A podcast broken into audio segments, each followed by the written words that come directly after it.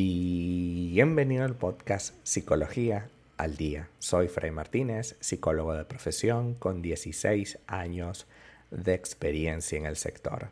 Como pudiste ver en el título de este episodio, hoy vamos a hablar un poco acerca de por qué siempre termino en una relación tóxica. Por norma general, existen algunos elementos, algunas situaciones que nos llevan siempre a terminar en la misma o en un tipo diferente de relación tóxica, entendiendo una relación tóxica como aquella en la que no se aprende nada, en la que no se satisface por nada y en la que siempre estamos incómodos, pero no podemos salir de ella. En algunos episodios anteriores hemos hablado acerca de este tema, de las relaciones tóxicas, si quieres échale un vistazo. Pero hoy nos vamos a centrar en por qué siempre repito este patrón. Y entendiendo que sí es cierto que tienes un patrón que se repite, que probablemente no es la misma persona o el mismo tipo de persona la que se repite, pero sí se repite que terminan en algo tóxico. Por lo tanto, esta primera eh, recomendación que te dejo el día de hoy es que conocer muy poca gente puede ser un factor que determina el por qué siempre terminas con alguien tóxico. Tener poca capacidad o no tener personas alrededor para conocer, más allá de un círculo social que ya estaba definido previamente, facilita la aparición de dinámicas de dependencia, de dinámicas tóxicas. Con apenas eh, modificar esta circunstancia, es decir, si siempre te la pasas con el mismo grupo de amigos o el mismo grupo social evidentemente va a pasar lo mismo.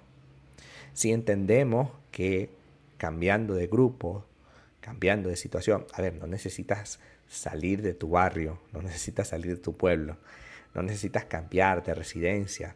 No, a veces con ir a otro lugar o con participar de algún evento, curso, charla, conferencia en tu propio sector, en tu propio lugar, probablemente haga que conozcas nuevas personas que estaban allí en el mismo lugar que tú, pero que nunca las habías podido observar. ¿Por qué? Porque siempre estabas en el mismo círculo. Tener un mismo círculo implica, cuando no es saludable, que siempre me voy a conectar con el mismo tipo de personas. Porque ¿de quién voy a ser pareja? Del amigo, del amigo, del amigo. Y si estas personas iniciales son tóxicas, que te hacen pensar que las siguientes no lo serán. De alguna manera lo serán.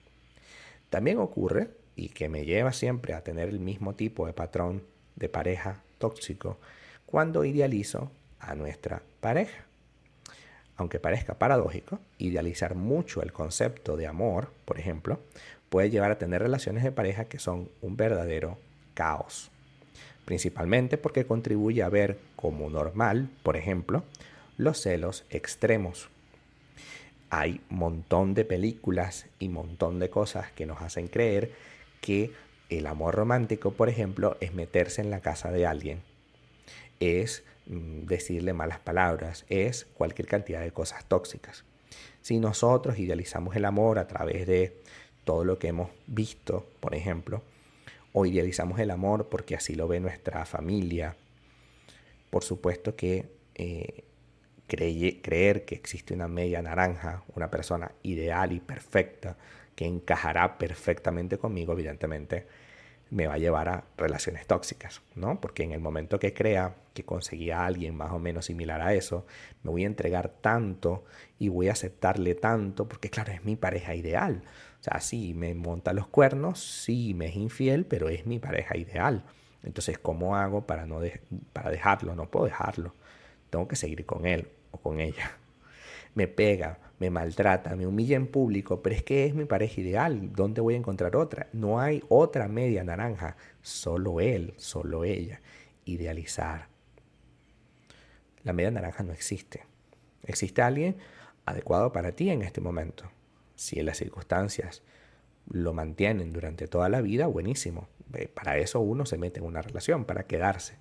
Sin embargo, si si te pega, si te maltrata, si te humilla, si te hace sentir mal, ya no es tu pareja ideal. Ya no es una persona importante, ya está perdiendo valor.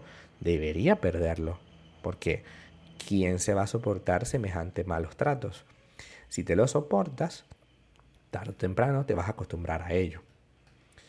Tener muy baja autoestima también contribuye a caer fácilmente en manipulación psicológica por parte de cualquiera. Tener baja autoestima, como hemos conversado en este podcast, tiene que ver con la poca capacidad que tengas para devolver una acción cuando alguien te ataca. Entendiendo que la autoestima es la capacidad para tomar decisiones. Cuando no tienes esa capacidad, permites que la otra persona haga muchas cosas que no te gustan. Y ya no lo puedes detener una vez que pasa mucho tiempo y que esta persona se acostumbra a tener esa actitud y ese comportamiento delante de ti. Incluso podemos llegar a extremos en los que no te gusta que hablen de cosas personales en público y esta persona, como ya tú nunca le pusiste un freno, lo hace y lo hace y lo hace hasta llegar a un punto en que es prácticamente imposible terminar con esa conducta.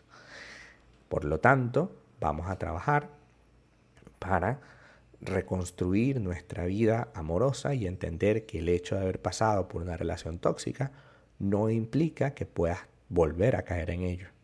Ciertamente, haber pasado por una relación tóxica te hace creer en modelos unidimensionales, es decir, todos los hombres son iguales, todas las mujeres son iguales, cuando en realidad no es del todo cierto.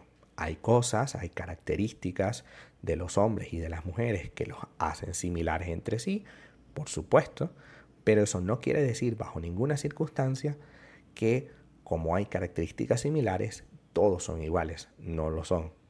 De hecho, todos los seres humanos somos únicos, no hay nadie igual al otro. Hasta acá nuestro episodio del día de hoy. Muchísimas gracias por quedarte aquí hasta el final. Si deseas saber más sobre mi contenido, www fraymartinez.com. Para consultas online, www.fraymartinez.com y también sígueme en mi Instagram, arroba fraymartinez20. Muchísimas gracias y hasta el próximo episodio.